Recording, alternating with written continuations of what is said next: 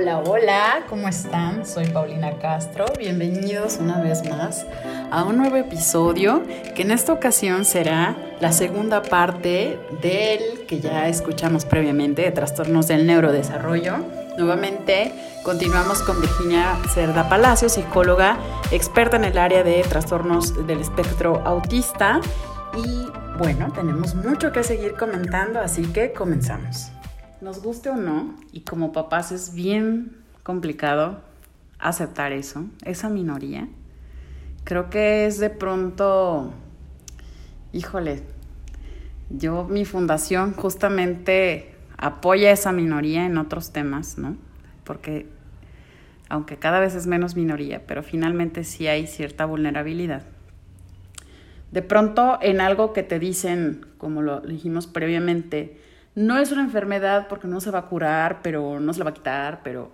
Y dices, ah, caray, esta silla donde me sentaron, que sabe a minoría y que no va a cambiar, es como complicado sentarse y decir, va, ¿no? Es, creo, tal cual un proceso. Creo que es tal cual una aceptación súper grande. Y en, en, casos, por ejemplo, de autismo, eh, pues en ambas cosas, creo yo.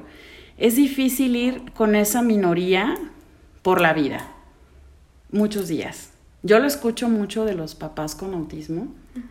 eh, no sé quién le batalle más, porque son cosas distintas, simplemente creo yo. Pero este, lo que para alguien normal, o sea, y no le quiero llamar normal, pero pues sí se puede decir normal, o cómo? Normotípico dijiste tú, ¿cómo? Neurotípico. Neurotípico. Ajá, este, yo no sé si todos podamos rayar en, eso los demás, pero lo que puede ser un paseo para alguien muy común, muy llevadero, muy así, se puede convertir en algo que dices, mmm, mejor no lo volvemos a hacer, ¿no? Porque si se detona un este, ejemplo, vamos a ponerlo así, un niño con autismo que salga con sus papás de paseo y de pronto le irrite algún ruido o alguna situación muy incómoda y caiga en estas, eh, ¿cómo le puedes ¿Crisis? decir? Crisis, ¿verdad? Donde es incontrolable, es una crisis real, o sea, el niño no está fingiendo nada ni está deseando ganar nada, simplemente así it happens y los papás tienen que poder con eso. ¿Y cómo estorba el mundo? ¿Cómo estorba el mundo cuando tienes que poder con eso, ¿no? Creo que es muy empático de mi parte decir que quieres desaparecer como de tu situación de tres personas, de ahí para afuera, porque cómo te estorba. ¿Cómo te estorba que te volteen a ver raro? ¿Cómo te estorba que digan, cómo es posible que le esté pegando? Bueno, te lo estoy ubicando a gente muy cercana, muy querida, que, que, que, que les mando un abrazote. Me tocó su, su, ver su desarrollo con, con autismo de, de, alto rendimiento y de, de, bajo. Y de pronto estás conviviendo, estás tratando de ser social, este, quieres a su familia, tratas de involucrarte, de leer y todo, llegas a un lugar, hay una crisis, se le va a golpes a la mamá, este, y la gente no ayuda porque lejos de respetar el espacio y que está viendo que es contenido, ahí yo no sé cuándo se pueda considerar contenido o no, eh, eh, pues se meten, lo agravan, te incomodan, los papás resultan totalmente agobiados del momento, por eso te decía, cuando lo cotidiano se va volviendo incómodo, es desgastante, y por eso todas estas, eh, en México yo veo que vamos muy lentos, hay todas estas iniciativas donde traigas tu lacito azul, ¿no? O tu lacito naranja, de, de, de acuerdo, el azul es para el autismo, el, el, naranja es para el TDA, donde es casi pedirte de favor que te vuelvas eh, invisible cuando eso pase, ¿no? Si tú ves una familia que trae un lazo, creo que se lo cuelgan en, el, en la mano, no me acuerdo cómo está el asunto. Hay, hay distintos. Hay distintos. Pero si tú ves una familia así y alcanzas a detectar esto, vuélvete invisible y desaparecete, ¿no? O sea, invisible porque no los veas feo, ¿sabes? eh, porque aparte no es la primera vez que pasan el día, además, seguramente, ni en la vida, y les faltan un montón. Entonces, ayúdales a que sea menos complicado, no opines, no te metas. Este, creo que estas crisis de externo, a, lo mejor ahí tú me puedes ayudar, pero creo que no, no vas a ayudar. Si te metes como externo, no vas a ayudar, ¿no? O sí vas a ayudar. Todo depende. Em, porque, por ejemplo, si hablamos en autismo, es, es complejo porque hay crisis realmente complicadas. Y como dices, ¿no? O sea, la ayuda viene desde el hecho de respetar. de, no sé si eso lo que está haciendo ese pequeño es una rabieta, que porque así se ven, de verdad. A veces lo ves y dices, es que ese niño parece berrinchudo, mal portado, que no tiene reglas, límites, pero tú no sabes lo que está pasando detrás de. Entonces, una, una ayuda grandísima es esa, el seguir a veces tu camino cuando ves que aquella crisis a lo mejor está haciendo daño, genera daño al cuidador al que lleva, que el propio pequeño o persona que padece estas crisis está agrediéndose a sí mismo y la otra persona no puede ayudar, no puede contenerle, entonces a veces la ayuda viene desde, puedo ayudarte, me acerco primero. Y pregunto. Sí, es amenazante, ciertamente, pero por experiencia te digo, a veces un chico cuando está en una crisis está tan sumergido en su crisis que ni siquiera se está dando cuenta de lo que está pasando. ¿Quién está ni nada? Sí, entonces eh, es difícil, pero a veces sí, la familia te va a saber decir gracias sí o gracias no, estamos bien, porque también ellos van a saber cómo va a reaccionar. Si ellos ya de antemano saben que cuando alguien más les ayuda es peor, te van a pedir que te quedes a un lado, que te apartes, ¿no? creo que ojalá algún día podamos hablar de toda esta gama de, inclusión, que, que, vamos despacito, pero creo que ha habido cambios, hay avances en la inclusión que se está haciendo. Sí nos queda mucho, mucho camino por recorrer y quizá me atrevo a decir, por ejemplo, aquí en un Zamora, ese camino es aún más gigantesco que en otras ciudades más grandes, pero cuando la gente le ayudamos, la involucramos en leer, en tener un poquito más de conocimientos, cuando hacemos campañas, cuando hacemos mil cosas, hablamos de que también la gente puede comprender, porque ahorita yo no le puedo pedir a todas las personas, por ejemplo, esto que hablamos tú y yo, de los colores, hay personas que a lo mejor dicen, ah, ahora entiendo que el otro día había alguien y traía este un moñito azul, un listón, algo Híjole, a lo mejor era por eso, ¿no? Y apenas ahorita. Sí, porque es algo muy visible, no es como la pulserita chiquita, o sea, es visible, veme. Exactamente. Que, que, please. Aquí está, ¿no? O sea, sí, aguántame, que, que algo pasa, ¿no?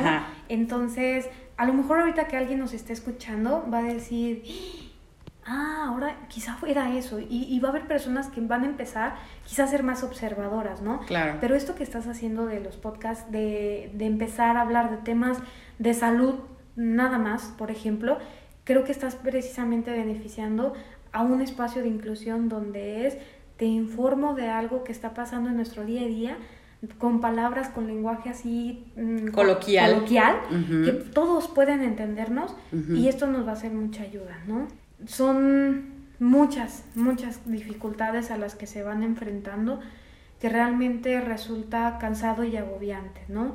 Eh, cuando vienen crisis en todos los sentidos, sí realmente tú dices, quiero desaparecerme y quiero desaparecer a veces al mundo entero. Y una de las cosas bien importantes que yo siempre les digo a los papás es, no dejes de hacer lo que hiciste.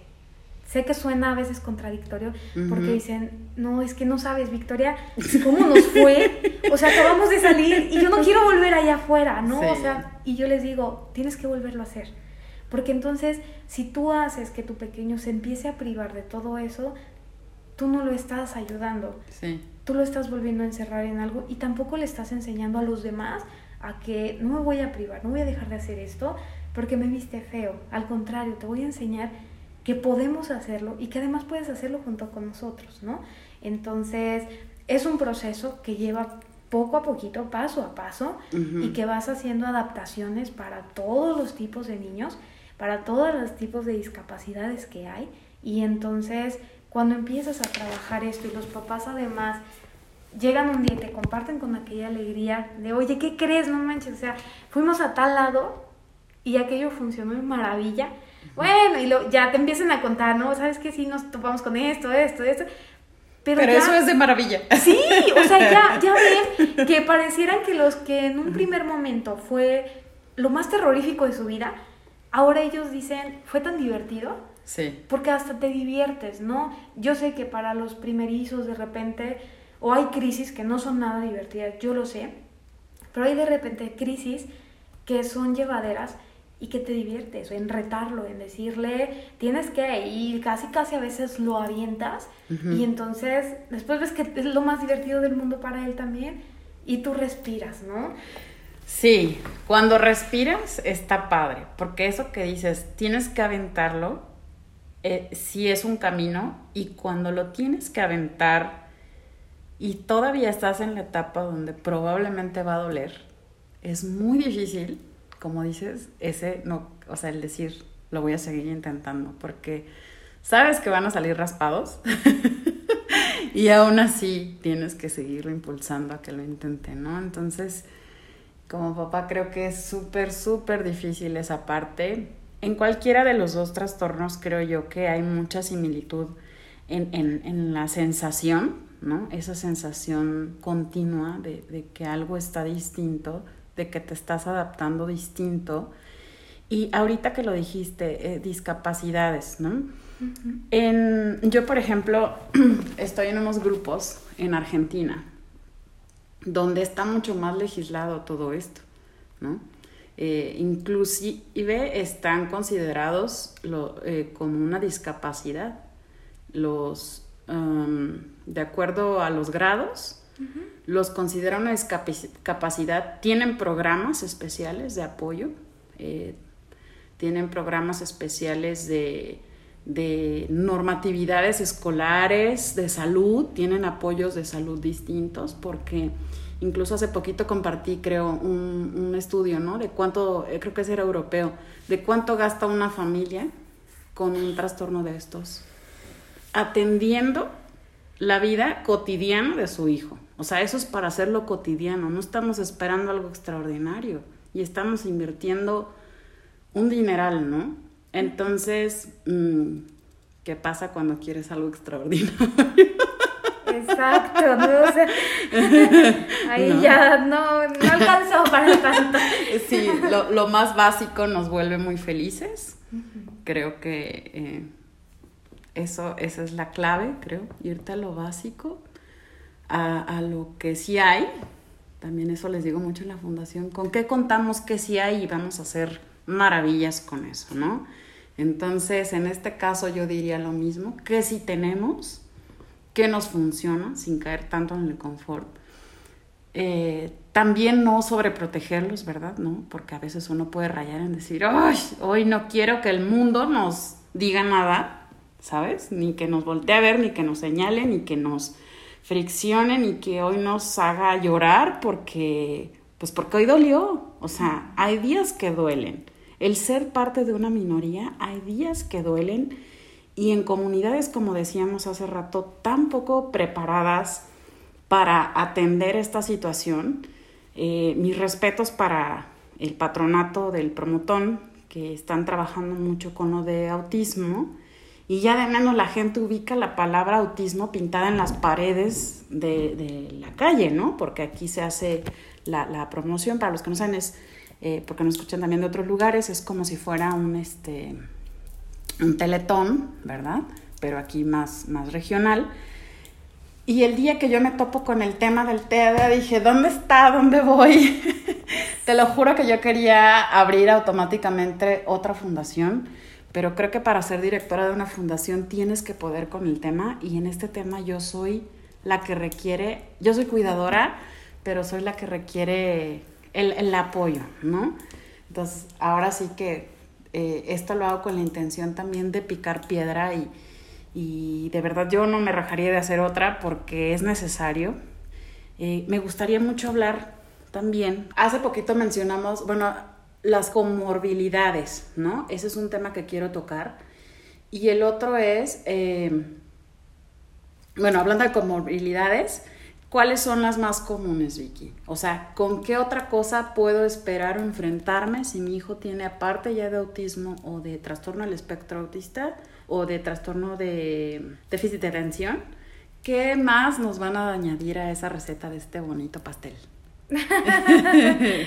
Híjole, mm, eh, respecto al, al TDAH, yo creo que, que, alguna otra de las cuestiones que te puedes encontrar es con una discapacidad intelectual.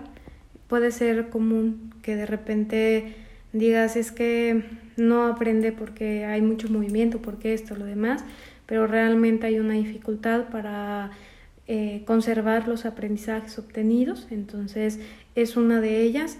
Eh, las dificultades de lenguaje y habla vienen eh, como una comorbilidad muchas veces por lo mismo, ¿no? O sea, viene una dificultad atencional y demás, entonces usualmente viene a haber un deterioro en el desarrollo del lenguaje y creo que en el TDAH son de las más comunes y más bien, por ejemplo, hablaríamos sí de autismo y TDA, pero clasificamos primero autismo, ¿no? Su comorbilidad es el TDAH por la por la, el grado de dificultad que hay, entonces se pone como primer lugar el autismo. Autismo viene con muchas a veces comorbilidades. Podemos tener a chicos con discapacidad intelectual, además de autismo, autismo y síndrome de Down, autismo y parálisis cerebral, autismo y, y de repente también este eh, síndrome de convulsiones que son que no es parte del autismo propiamente. Autismo con dificultades motrices independientemente de cuál haya sido. Y son yo creo que ahorita de las que recuerdo así que luego a veces recuerdo que alguien algún día este hizo un comentario que Mm, llega un chico con síndrome de Down y bueno, el síndrome de Down es visible, el autismo muchas veces no. Entonces, mm, cuando le dicen, es que tiene autismo, fue así como, no, no, y no, ¿cómo crees? O sea, no, nada más tiene síndrome de Down y no es posible, ¿no? Entonces me tocó a mí una porque otra, ¿no? Ajá, así como de... Sí, y era así como que como su imposibilidad para creer en eso, decir, no, no es posible. Entonces, si para alguien que no, que no es su familiar resulta impactante, para una familia más, ¿no? Porque a veces te dicen, tu hijo tiene autismo además, y dices, ¿cómo es posible eso, no? Eh, por ejemplo, también he conocido chicos con ceguera, eh, son ciegos y tienen autismo, entonces de repente ahí aumenta mucho porque una de las características que suele haber en el autismo son las dificultades mm, sensoriales. Entonces, si ya de cajón quitamos la vista, ajá, porque a veces te llega el mundo a ti, cuando te acercas a un chico con autismo, pues lo primero a veces es le enseñas qué es lo que va a tocar, qué es lo que va a sentir, porque mayormente su sensibilidad o es auditiva o del tacto. Entonces, si se chispas, me quitaron una gran herramienta. Una herramienta. Y es, son procesos despacito, paso a pasito, lento, pero que vas avanzando, ¿no? Entonces yo creo que son de las que ahorita más me acuerdo, Pau, este, que debe de haber infinidad. Claro, sí, porque también, por ejemplo, está ansiedad y depresión, ¿no? Que están, yo creo que en ambos latentes también ahí, como mosquitas. Sí, mucho. Este, de repente, mm, a veces es difícil observar detalles de este tipo, como la depresión, la ansiedad, precisamente por lo que decías, ¿no? Bueno, lo, lo percibo que es un tanto retraído, yo creo que esta parte no le afecta. Y cuando hablamos de autismo, muchos creen esta parte que hace ratito me disculpé por decir en su mundo, que no hablaba de ellos, hablaba de la parte de atencional, pero como hay una dificultad para expresar a veces sus emociones, para expresar sentimientos, no quiere decir que no los tengan, porque de repente se cae en ese sentido de, es que no, no sabe querer, no sabe hacer esto, no sabe expresar más bien, o sea, es su dificultad para cómo te hago saber, o sea, que sí te quiero, pero mi manera de expresarlo es muy diferente a la de los demás. Entonces, a veces cuando notas esta parte de la tristeza, los llantos, mm, de repente se cree que es por una dificultad sensorial, cuando en realidad hay algo que está pasando y no estás sabiendo cómo decírnoslo. Todo es comunicación con los pequeños y con los no tan pequeños como adultos. Yo siempre les digo a los papás, tenga o no tenga una discapacidad tu hijo, cualquier manifestación de un comportamiento fuera de, fuera de, hablo de lo esperado, de que tú dices, estábamos bien y de repente empezó de molesto, o al contrario, empezó como con una risa incontrolable, eso es una comunicación, te está queriendo decir algo, ¿no? Entonces, con los chicos con autismo es exactamente lo mismo, eh, como todos se enamoran, eh, es muy padre, de verdad, ver a un chico con autismo enamorados, porque además de que tienen muchas veces un, un sentido literario de las cosas, son muy claros. Entonces, normalmente no estamos acostumbrados el, el, resto de las personas a este tipo de claridad en las Dicen que al mexicano le encanta disfrazar la, la, verdad, ¿no? Y le damos vueltitas y decoramos.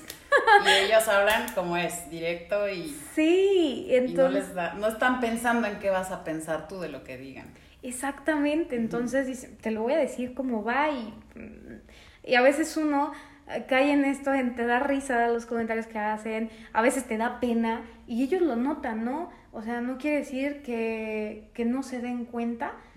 Y a veces me ha tocado que me preguntan, ¿por qué te pones roja? Y, y, yo así como que, híjole, no, o sea, ay, ay, ¿qué te digo? Este, y, y, es cuando hablamos sobre todo con ellos del cuidado de la prudencia, ¿no? Que eso también se puede trabajar hasta cierto nivel, ¿no? Claro. O sea, finalmente creo que dentro de todo, eh, sí hay que respetar su, su naturaleza y su individualidad, pero podemos pulir las orillitas, creo. Creo Sí. que de eso se trata, como... Es que ser honesto, acuérdate que no es lo mismo, no es equivalente a no ser empático con el otro y no ser prudente, ¿no? Entonces, es natural, por ejemplo, eh, muchas mamás te podrán compartir o podrás escuchar, sobre todo cuando sus niños son verbales, pueden hablar. Eh, les preguntas, oye, ¿tu niño alguna vez o tu hijo o hija ha hecho algún comentario imprudente en algún lugar?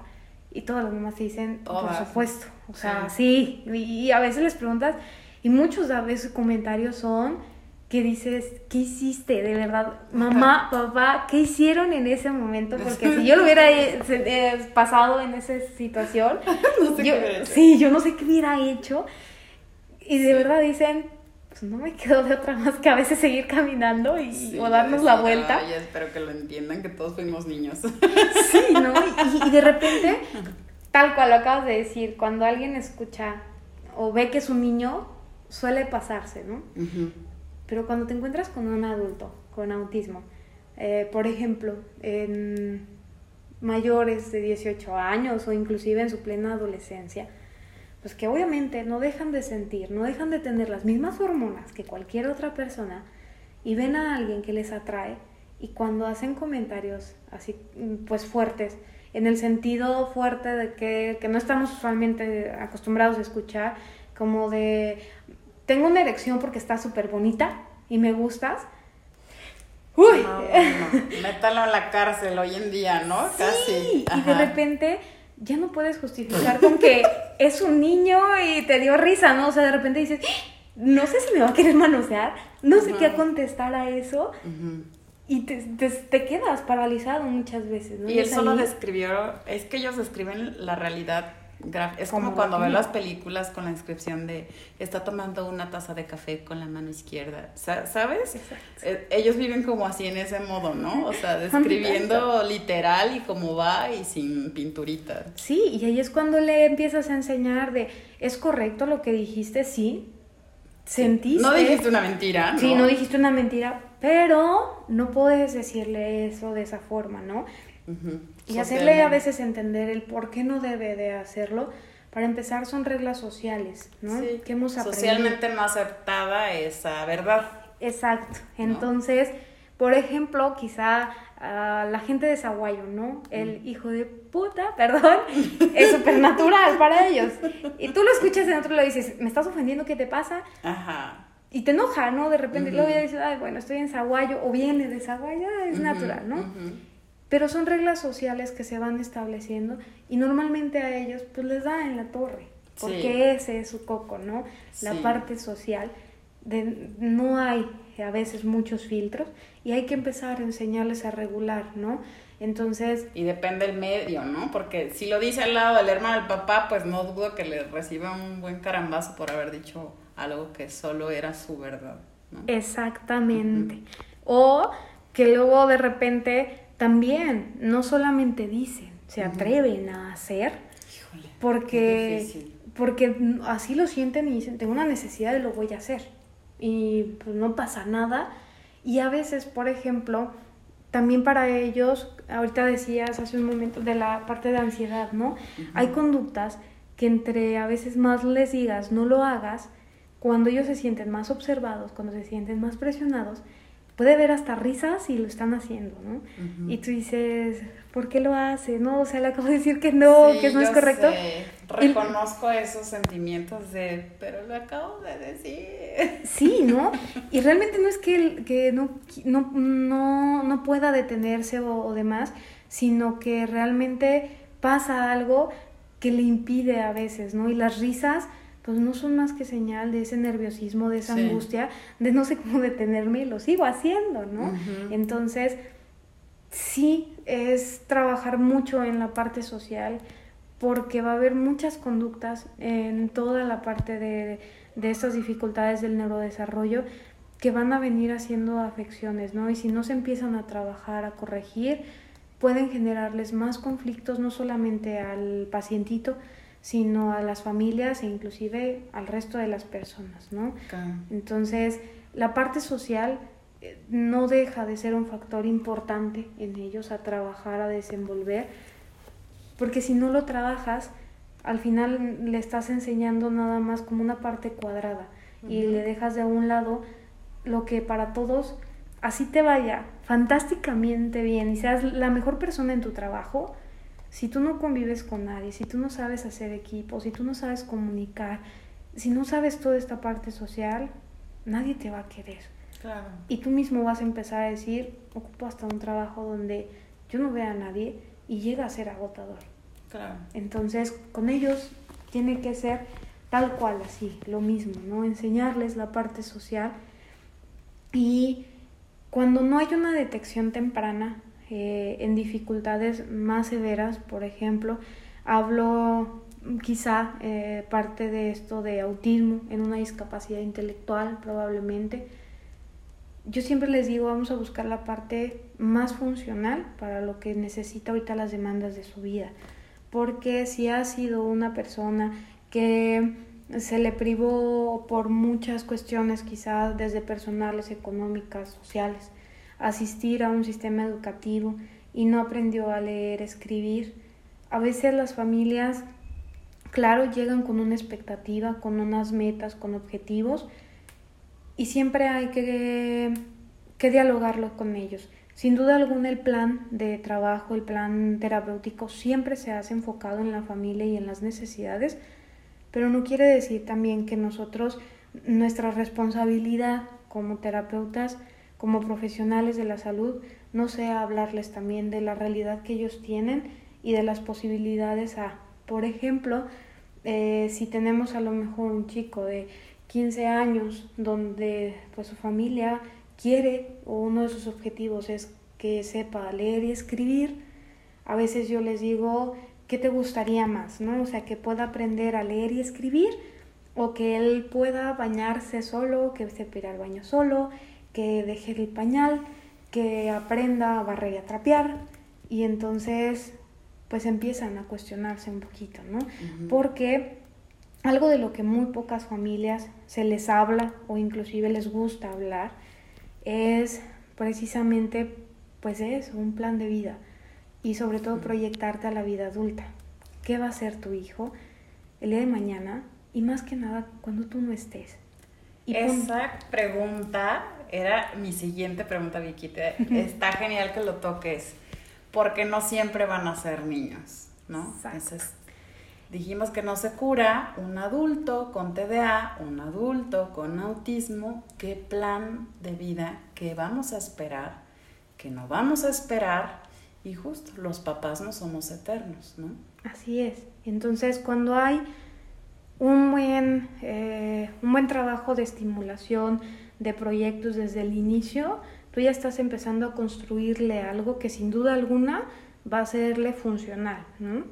Sin embargo, si, si de repente no hay ningún plan de trabajo, no hay la búsqueda y demás, entonces sí podremos decir qué va a pasar, ¿no? o sea, qué sucede con aquella persona, porque además quienes tienen hermanos los hermanos también llega un punto en que no, ya no pueden más, ¿no? Sí, también. Es agotador y dicen, lo siento mucho, no es mi responsabilidad, yo no puedo. Y normalmente, ¿qué pasa? Pues viene un abandono grandísimo y te lleva a un lugar este, donde te cuiden, pero es te cuiden nada más, ¿no? O sea, lo básico. Te vean. Pero no hay más, ¿no? Entonces, también, pues yo siempre les digo, no te vayas tan lejos a la vida adulta. Le digo, piensa qué estás haciendo ahorita por él y para él, para que entonces el día de mañana sepa también a veces al otro pedirle, decirle, exigirle, dame, quiero, necesito esto, y sepa hacerlo. Claro. Porque nadie estamos exentos a que la verdad sales y a lo mejor al cruzar la esquina te pasa algo y dices, ching, ¿qué estoy haciendo? ¿Con quién? Entonces, te digo, no, no nos gusta hablar de eso, la verdad yo creo que a nadie. No. Pero al anticipar y decir, tengo yo pensado qué va a pasar o qué, qué quiero que pase, por ejemplo, con, con mis hijos, si en este momento a mí me pasara algo y yo no pudiera cuidar de ellos, tengo preparado eso, tengo arreglado. Y es ahí cuando, pues sí, es algo difícil de hablar. Llega su momento con cada familia de que hay que hablarlo, sobre todo si sus padres son ya grandes son, o hay una dificultad eh, de enfermedades que dices es un riesgo y puede ser que papá o mamá falten en algún momento y es próximo, entonces hay que preparar. Y a veces los papás en lo que menos piensan es en eso. Porque cuando tienes un hijo con una discapacidad, lo primero que haces es tú te vuelves su todo para todo. Y, y no haces una red de apoyo y no porque a veces no quieras, sino porque a veces nadie te supo orientar, porque a veces fue lo que menos pensaste, porque creíste que tú eras lo único o la única persona que iba a poder hacer eso por él y que otro no iba a estar atrevido. Pero incluso llegas a pensar que si tú apenas puedes con eso, ¿cómo le vas a pedir a alguien más que pueda, no? Y ahí es atreverte, ¿no? A decir, toco puertas y si en una no me abren, la siguiente. Y si en una me abrieron, qué padre. Si nomás me dieron un chancito de entrada y es lo máximo que voy a obtener, está bien, me voy a otra, ¿no? Pero el chiste no es encerrarte con él, no es quedarte con solo tu hijo, tu hija y decir juntos hasta el fin del mundo, porque también cuando le enseñaste a otra persona cómo tratarlo, ¿no? A veces dicen, Sí, o sea, me lo dejó a veces a cuidar porque tuviste una emergencia, lo que quieras y gustes. Y dicen, no sé qué hacer, porque cuando tiene una crisis, lo primero que hacen es, nos hacen a un lado y yo me lo llevo, yo lo tranquilizo. Este, cuando hace una rabieta, cuando hace una travesura, cuando hace esto, aquello. O sea, a veces también los familiares avientan al mundo afuera y no dejan que entre alguien, ¿no? Y cuando esto pasa, pues lógico, el otro tiene un pavor enorme a quedarse solas, porque dice, nadie me preparó, o sea, nunca me ha dicho, y además si le pregunto, siempre es, no te preocupes, yo aquí voy a estar, o sea, no pasa nada. Y tú dices, no, el problema no es ese, el problema es que no me dejas entrar y además sí hay que tampoco educar le das... tu entorno. Creo que eso ayuda mucho. Educar siempre eh, los principales objetivos, por ejemplo, de mi fundación son educar, concientizar y apoyar. Creo que en este caso aplica lo mismo, o sea, educar tu entorno ayuda mucho, ¿no? Ayuda mucho que tengas la empatía que cuando ya sonó mi alarmita, es porque ya nos toca un medicamento y probablemente vamos a decir adiós, ¿no? O educa mucho que les digas, pues tal cosa no la podemos este, incluirnos, o con cierto límite, este, no sé, ¿no? Este, creo que de este tema de verdad podemos hablar horas y horas y hay tanto por conocer, tanto por ayudar a, estas minorías, que mm, es que hay cosas desde la alimentación. Ahorita que dijiste eso de, cuidar, bueno, uno de los rasgos del TDA es la impulsividad, ¿no? Pierden el impulso, ese control que nos hace detenernos, lo pierden muchas veces y en distintos grados. Entonces, me acuerdo de una anécdota que cuidaron a, mis hijos y, quería hacer la tía una receta porque pues estaba emocionada con los sobrinos, un abrazo a ella, es una tía preciosa, les quería hacer la receta, buscó y buscó la leche y que ella decía pues es que aquí había leche y aquí había leche y no encuentro la leche y le digo, Heri, ¿cuántos litros tenías de leche? Y me dice, pues ahí había dos litros y tenían un día previo y le dije, ya no tienes leche. ¿Cómo? Y yo, ya no tienes leche. Pero eran dos litros, sí, ya no tienes leche. ah, ok. Entonces, eh, son detalles que a lo mejor a ella la leche le podía durar muchísimo, ¿no? Pero aquí eh, las cosas cambian cuando ah, no tienes ciertos frenos y pues te adaptas, te adaptas a lo que pues no es cotidiano en otros lados, pero pues aquí hay que poner freno, ¿no? Entonces es muy bonito cuando con quien vas caminando en la vida, no es que se ponga de tapete, pero creo que con amor empatiza, creo que también la vida a veces nos prepara.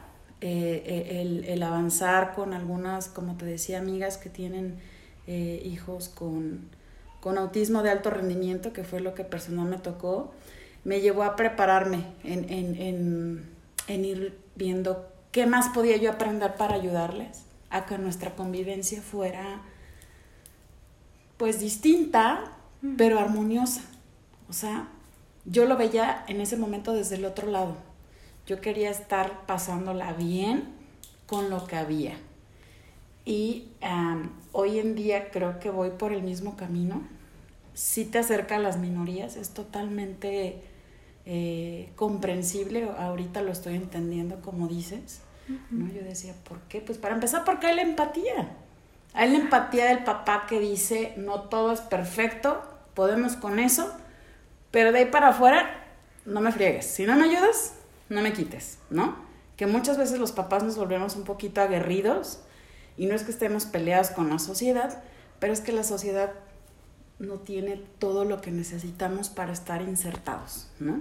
Para los hijos. Entonces, llámese, como dijiste, Down, llámese discapacidades físicas, intelectuales, estos trastornos, y que tarde o temprano van a ser adultos y van a ir caminando por ahí, y entre más sanos estén emocionalmente, mientras más herramientas hayan tenido en su infancia, eh, para que sepan lidiar con eso, pues tendremos una sociedad un poquito más eh, estable en el futuro, ¿no? Porque también, te digo, este tema da para mucho, pero dentro de estas impulsividades, pues está, eh, como decíamos, depresión que te puedes llevar adulto, baja autoestima que te llevas adulto, un apego malísimo que no te permita salir adelante, adicciones, o sea, son un montón de cosas que tienes que de pronto plantear y decir, como dices, ¿con cuál voy a empezar? porque esta es la parte que quiero modular o suavizar para el resto de su vida, ¿no? Hay una página buenísima aquí para todos los que siguen escuchándonos, que les doy las gracias, eh, que se llama Hablemos de Neurodesarrollo. Es una chica que tiene TDA, bueno, ya es una señora, y entonces se enteró muy tarde y se dedica a hablar con muchos especialistas, pero me encanta porque como adulta te dice sus experiencias y con la gente que habla, pues es gente que, tiene mucha experiencia en el tema y uno aprende y ves a futuro, ¿no? Y dices, a ver, ¿qué voy a ir modulando? Si no me puedo separar al hijo porque le da una ansiedad terrible, no me gustaría que el día de mañana sea así con una pareja, por ejemplo, ¿no? Entonces vamos a trabajar desde ahorita conmigo, que soy su imagen, eh, cómo puede sentirse bien y completo sin mí, para que el día de mañana no esté tras de cualquier changa. Ah, no es cierto. Habló la mamá, no te sé, eso fue la mamá. No, no, no. Pero finalmente que sean relaciones sanas. Y va a ser changa, pero fíjate cómo lo dije, va a ser changa porque él va a decidir. O sea, si lo veo en ese panorama pegado, pues va a ser changa para ti porque él va a estar ahí pegado, ¿no? Entonces, este, todas esas cosas, no es que quieras controlarlo todo, pero lo que puedes hacer creo que, y puedes hacerlo, se vale, ¿no? O sea, decir, hoy puedo hacer esto, poquito a poquito, pasito a pasito, esta es una carrera larga, de perseverancia, ¿no? De, de pasos chiquitos pero sostenidos. Y otra, otra red que les puedo recomendar también en cuanto a TDA se llama Familias Leonas. Es un movimiento súper grande en, en, Buenos Aires, Argentina, donde ellos son las que han hecho un montón de legislaciones. Y bueno, en esas páginas siempre hay tips, siempre hay adultos eh, diciendo sus experiencias. Todos los papás que empaticen de pronto con un diagnóstico, busquen la gente más eh, representativa, por ejemplo, a lo mejor famosos, y pónganselos a sus hijos y díganle, mira, esto es distinto, pero no hay límite, ahí está el caminito y aparte tienen habilidades increíbles, que tampoco hemos hablado de eso, pero siempre hay algo que rescatar, hay habilidades este, muy buenas, creativas, numéricas para algunos, este, y empoderarlas, no, no habría un mundo tan diverso y tan rico en, en, cosas si no hubiéramos gente distinta, ¿no?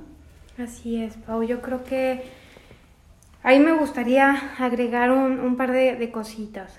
Una, por ejemplo, esto de las cualidades positivas, que es cierto, quizá el día de hoy hemos abordado muy poquito. Eh, hay dos cosas. Una, siempre reconocerlas, admitir que dentro de todo siempre va a tener algo padrísimo que va a poder hacer, dar pero también ser, ser muy honestos, ¿no? Te lo digo porque, por ejemplo, luego hay veces que, que muchos papás, sobre todo a veces cuando les daban el diagnóstico de Asperger anteriormente, o que aún te digo, en la actualidad hay muchos especialistas que lo siguen dando como tal, los papás muchas veces no se animan a preguntar o también en el momento que te dicen el diagnóstico, tu, tu cabeza únicamente se queda como con con la palabra del diagnóstico, ¿no? Tiene esto, tiene esto, tiene esto. Y dejaste de escuchar quizá la explicación del, del, médico, del especialista que te atendió. ¿Y qué haces? Llegas a casa y empiezas a buscar en internet, ¿no? Yo de hace rato te decía, no, la peor herramienta. ¿Por qué? sí, porque están todos los panoramas, los chiquitos y los grandotes, ¿no? Porque te encuentras desde la cosa más fabulosa del mundo hasta la cosa más terrorífica. Y hay quienes se quedan con uno u otro.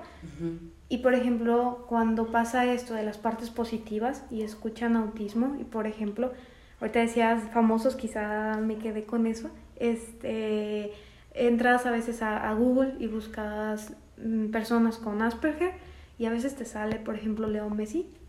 este, me parece que Jimena Sariñana en algún momento notifica que ella tiene Asperger. Entonces, luego los papás dicen, me quito un peso de encima mi hijo va a ser famoso.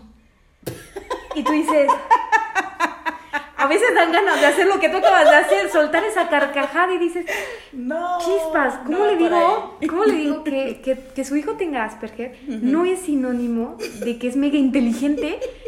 Y no, no, no es eso, ¿no? Tienes que entrar en todo un proceso de explicarle qué es el alto funcionamiento, ¿no? Entonces, híjole, me he topado con cada cosa que digo, ah, ¿cómo...? ¿Cómo lo bajo un poquito sin que el golpe sea tan duro? ¿no? Sí. Y duele. Sí duele porque creo que hay, hay, hay, hay muchos mitos ahí. Pero creo que probablemente sí, eh, ambas, ambos trastornos, si me equivoco, me corriges, tienen pensamientos muy fijos, ¿no? este, tienden, creo que eso, así como puede ser algo muy destructivo, porque si su pensamiento es Ejemplo, comer, comer, comer, comer, comer, bueno, vamos a llevar a problemas de salud tarde o temprano. Pero si su pensamiento es dibujar, go, ¿no? O sea, mm, pues ponle las herramientas porque eso va a querer hacer todo el día. Si son legos, pues a lo mejor, pues muchos, a, lo mejor no hay presupuesto, pero bueno, hay pedazos de madera. Este, aquí tenemos ya como un taller y, y, y, y eso, ese pensamiento, pues vele construyendo la forma futuro, no ser un Messi famoso, sino que pueda trascender a través de su actividad, ¿no? Justo eso es el encontrarle siempre que sea funcional. Porque puedes tener a una persona que es buenísima, que su alto funcionamiento es, por ejemplo, en idiomas, y a lo mejor te dicen, ¿sabes qué? Sabe hablar francés, italiano, alemán, ruso, chino, mandarín y... Fantástico, ¿no? Sí, está genial. Pero ¿qué crees? Van de vacaciones a Alemania y no hablan. Y tú dices, ¿por qué no hablas? Si sabe hablar alemán. Viene alguien de Estados Unidos o van a Estados Unidos o alguien que habla inglés y le dices, ¿por qué no habla inglés? No, no lo habla. O sea, es para él y nada más. Es ahí cuando dices, aguas, si no lo está usando para algo más, para mostrar que sea funcional en su vida, entonces no es tanto como la grandeza de lo que puede hacer. La grandeza de lo que puede hacer siempre se va a ver reflejada en que tenga eso. Em, que sea proyectivo y además que, que trascienda, que no se quede nada más en él mismo, ¿no? Entonces, dentro de otras cositas que, que, me gustaría ya para agregar casi yo creo ya terminar este gigantesco podcast. Vamos a dividir yo creo que en dos partes porque finalmente todo es valioso. Sí, ¿no? Este, una es, por ejemplo, ahorita que les compartiste de la página de esta persona con déficit de atención, eh, dices que a ella lo diagnosticaron adulta. Sí. Eso es algo bien importante que a mí me gustaría que sí lo tomen en cuenta, ¿no? Eh, por ejemplo, un diagnóstico de déficit de atención o autismo o del neurodesarrollo no es como que te va a dar a los 15, 20 años, 30 años, 40 años. ¿Sí? Que te lo hayan diagnosticado adulto es diferente. Y normalmente por eso yo insistía que las demandas del medio que nos rodea van a ser los más fuertes indicadores para cuándo buscar el apoyo, porque quiere decir que a veces puede ser que, por ejemplo, para esta chica hasta que la diagnosticaron fue porque una o alguien detectó algo o ella misma dijo, mm, a, ver, ¿qué está pasando? Algo, me topé con una situación que no supe resolver, que algo se movió y entonces empezó a buscar respuestas, ¿no? porque de repente luego dicen, es que no vayas a hacer esto porque le puede dar déficit de atención, no le pongas tantas actividades porque le va a dar hiperactividad y tú dices, no es algo como ¿cómo te explico que no fue, yo no pude influir? Exacto, no es como que una gripe no es como esto del COVID. Ay, es, es súper importante. No se pega, no es gripa. Exacto, no es si gripa. Si juega con tus hijos, take it easy, no se le va a contagiar.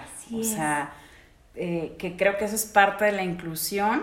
Creo que ese es un miedo muy grande de nosotros los papás de decir abiertamente, porque, eh, bueno, ya que lo aceptas, lo superas, lo no sé qué, dices, bueno, ahora voy a entrarle aquí a educar a mi gente, pero hasta eliges, dices, cuál sí, cuál no, porque tengo miedo a, esa carencia de conocimiento para que crean que se pega, ¿no? O que se contagia o que, que no, mejor este, vamos para acá porque su vida está muy complicadita, mejor vamos con los normales, ¿no? Pero pues de todos modos en todos lados hay algo. Eh, y, y, lo que decías, lo primero que retomaste ahorita, eh, esta chica, por ejemplo, tenía una vida como complicadita, y un buen día dijo, a ver, pues déjame buscar porque no veo la luz. Y cuando se, se mete y la diagnostican, a ella, aún siendo adulto, la medicaron y todo, ella habla cómo su vida cambió. Así, o sea, fue, fue un cambio de vida muy radical, porque para empezar fue aceptar qué podía y qué no podía, que se le iba a complicar toda la vida y que no. Y bueno, aparte ella, su forma de trascender ya está o sea, porque su mensaje a través de las redes sociales, ayudándonos a los papás o a la gente adulta a tener una vida, a una mejor calidad de vida, finalmente creo que es eso. No es que el hijo sea famoso, ni millonario, es que el hijo tenga, y todo, su entorno, toda la familia, una calidad de vida en la que digas, estoy feliz con mi día a día, ¿no? Me siento cómodo con mi día a día hay más días buenos que malos. Finalmente en todas las familias y en todos los casos hay días malos, pero hay más días buenos que malos, ¿no? Yo creo que cuando llegas a esa parte dices, ya vamos mejor, ya estamos mejor, llámese la condición que sea, el trastorno que sea. Eh, ¿Tú lo considerarías tal cual una discapacidad, Vicky? ¿Por qué acá ya o acá? O sea, ¿qué cambia para que en una situación geográfica o en otra independientemente de un DSM-5, que ese es un librito, lo mencionamos al principio, que, que, clasifica a nivel internacional los desórdenes mentales, mentales, perdón, ¿lo clasificarías como discapacidad o no? me estás haciendo una pregunta que... Yo sé que en todas las áreas cambian las cosas, mientras más aprende y más eh, estadística y más casos o así estudiados. Entonces, no sé qué sea correcto decir. O sea, si antes era correcto Asperger, ahora ya no es correcto. Eh, eso cambia. Yo, yo, tu respuesta vendrá desde esa laxitud de decir a lo que el día de hoy se construye o se conoce es una discapacidad o no son discapacidad. Mi, mi cuestionamiento no va quizá en torno a la terminología, Pau, porque mm, si hablamos de terminología, el término discapacidad es correcto, ¿no? Persona con discapacidad. Eh, ya no es el mongolito, el discapacitado, el retrasado mental, ya todos esos adjetivos, pues para empezar, ya cualquier persona los escuchas y son mm, descriptivos ofensivos, sí. ¿no? O sea, entonces, hablar de persona con discapacidad es correcto, porque yo te decía que es una pregunta que, que me ponía un poquito en conflicto, porque el término discapacidad en sí habla que, bueno, que una persona más bien con discapacidad generalmente es porque las demandas del medio son las que interrumpen su proceso. Entonces, eh, son las barreras que va presentando y entonces por eso hablamos de persona con discapacidad. Entonces, si me lo preguntas ahorita, yo te diría sí, sí es una discapacidad y es una discapacidad social principalmente. ¿Por qué? Porque una persona, por ejemplo, con autismo, ese es su meollo del asunto, las relaciones personales, cómo sobrellevarlas desde las interacciones verbales, las interacciones no verbales, los acercamientos, todo esto, ¿no? Si, si un día esto dejara de ser una discapacidad, quiere decir que nuestro medio, nuestro entorno, nuestra cultura, nuestro todo, estamos preparados para brindarle el espacio. Entonces, hablo de que eso es un futuro... Muy futuro. Muy, futuro, muy lejano. Entonces, por eso ahorita me atrevo a decir, sí, es una discapacidad. Social. Social. Y, me gustaría que, que, sobre todo si hay papás que nos están escuchando, que sepan que decir que tu hijo tiene una discapacidad no lo digo desde el aspecto de menospreciar a aquella persona, ni mucho menos, no. Es pues en, ninguna de las discapacidades, ¿no? Es, un, es un término, nada más, pero que, por ejemplo, o sea, el día de mañana, ¿no? Una de las cosas que a veces vamos enseñando es, ah, es que la persona tiene una discapacidad visual, tiene una discapacidad motriz, ¿no? y, y, a veces, ¿cómo me refiero a él? Y yo, pues lo más fácil, o sea, pregúntale cómo pues se, llama. Se llama Max. Ah. Sí, no, o sea. Básicamente. o sea, tu nombre es Max y dile, ¿qué onda Max? ¿No? O sea. Y, y es un término que únicamente es cumplir un requisito. Claro. No, no deja de ser importante, no quiero quitarle ese peso, sin duda alguna, pero eh, tienes que ponerlo, tienes que marcarlo y al final de cuentas, pues sí, sí es una discapacidad. Bueno, pues con este último comentario vamos a cerrar. Este, tenemos mucha tareita por, por, por terminar de, asimilar. Creo que te voy a invitar a, así como a tres más. Con gusto, créeme que yo amo hablar de esto. Yo creo que lo fuiste notando al inicio. Estaba como más, este, quizá tensa. tensa de estar hablando, pero luego ya, la verdad, sí, amo eh, lo que hago y amo esto. Entonces, con todo gusto, el día que tú quieras, lo volvemos a hacer. Muchas gracias. Y sí, compartir lo que nos gusta y lo que vamos trascendiendo es lo importante. Y pues bueno, muchísimas gracias por acompañarnos. Eh, que tengan linda noche y como les digo, cuidar de ti es cuidar de ellos. linda vida.